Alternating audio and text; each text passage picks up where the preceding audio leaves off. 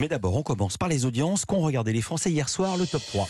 Lors de la télécommande ce matin encore, Ah. euh, c'est TF1 en tête qui lançait euh, sa nouvelle et dernière saison de Balthazar.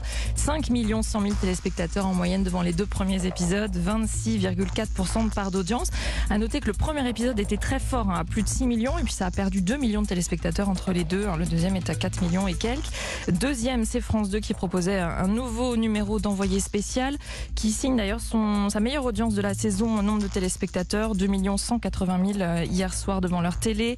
11,3% de part d'audience. Envoyé spécial qui proposait un numéro autour euh, de la pénurie de médicaments, un autre reportage sur la gestion des ordures ménagères, sur les retraites aussi, et puis portrait du plus jeune milliardaire de France. Enfin, troisième, c'est France 3 avec le film Midway, 1 770 000 téléspectateurs, 9,5% de part d'audience.